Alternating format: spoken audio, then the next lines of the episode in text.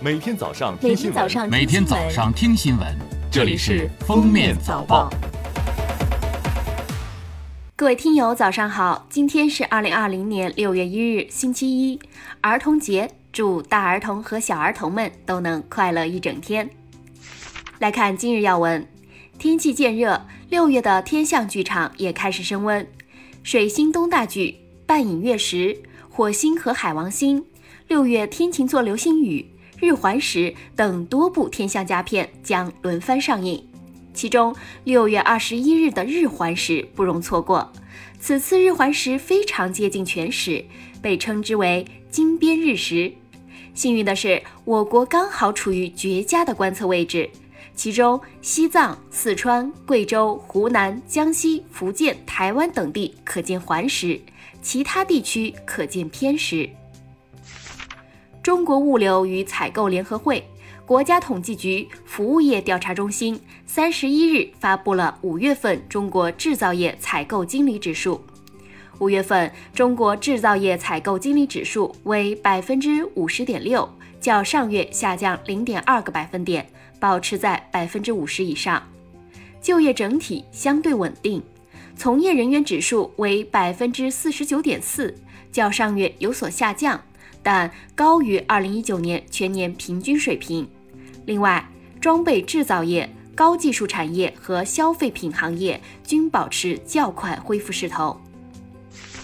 三十一日，中国科协科创中国平台正式上线，平台重点关注中小科技型企业，搭建科学家和企业家合作桥梁，推动供需对接并降低交易成本，引导技术人才、数据等创新要素流向企业、地方和生产一线。加快促进科技向现实生产力转化。目前已在北京中关村软件园、上海市杨浦区等十八个省市区开展二十二个首批试点。五月三十一日十六时五十三分，我国在酒泉卫星发射中心用长征二号丁运载火箭，成功将高分九号零二星、和德四号卫星送入预定轨道，发射获得圆满成功。高分九号零二星是一颗光学遥感卫星，地面相源分辨率最高可达亚米级，主要用于国土普查、城市规划、土地确权、路网设计、农作物估产和防灾减灾等领域。和德四号卫星由北京和德宇航技术有限公司研制，可在轨开展全球船舶航行状态采集、全球航班飞行状态采集和全球物联网信息状态采集。下面是热点事件：广州白云警方五月三十一日通报，关于网传广州市方圆实验小学一名教师涉嫌体罚学生一事，经调查取证。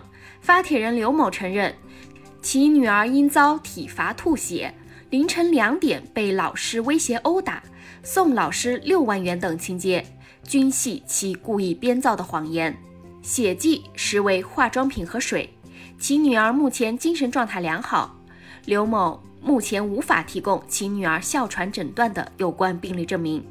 与此同时，警方在调查中还发现了刘某涉嫌雇请人员进行网络炒作的相关证据。五月三十一日，张文红受访时提示，量体温时额温相对而言更加准确，而在吃饭后、运动后，人的体温都会略高零点五摄氏度。张文宏建议学校在量体温时避开饭后一小时内以及运动之后。避免因温度失准而引起恐慌。河南省教育厅近日印发《关于做好2020年义务教育招生入学工作的通知》，2020年全面取消特长生招生，对新入学的义务教育学生要按照随机派位方式均衡编班、均衡配备师资，不得分设重点班和非重点班，未经省级教育行政部门批准，不得设立实验班。已经批准设立的实验班重新备案。下面来听国际新闻。五月三十日，美国 SpaceX 载人航天飞船发射成功，首次将宇航员送入国际空间站。为了万无一失完成任务，每个细节都要格外精确。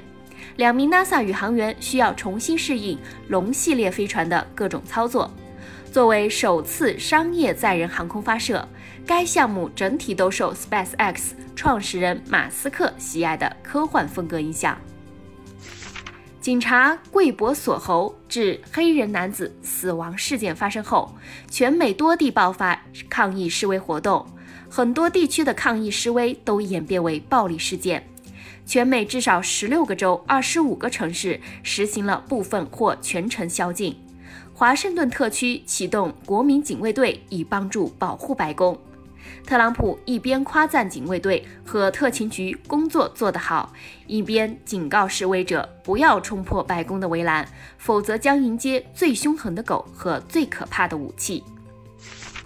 受疫情影响，韩国多家廉价航空公司已近三个月没有营业。为尽快抢占夏季旅游市场，纷纷推出超低价机票。据当地电视台报道。从首尔金浦机场到济州的单程机票，如今只需五千五百韩元，约合三十二元人民币。日本航线则标价一万五千韩元，约合八十七元人民币。这也就意味着买一杯咖啡钱就可以去济州岛，点几只炸鸡的花销便能去趟日本或东南亚。当地时间五月二十九日下午，特朗普在白宫记者会上宣布，由于世卫组织。拒绝执行美方所要求的改革，美国将终止与世卫组织的关系，并将向该组织缴纳的会费调配至别处。这是自一个多月前断供世卫组织后，美国做出的又一单边举动，引发国际社会的广泛批评。上周六，英国文化大臣道登宣布，将允许竞技体育在达到防疫安全标准的前提下。最早在本周一重启赛事，进行闭门比赛。他称，政府已发布赛事重启指南，其中描述了一系列必行的防疫措施，包括在会场进行新冠病毒检查、减少更衣室使用等。感谢收听今天的封面早报，我们明天再见。本节目由喜马拉雅和封面新闻联合播出。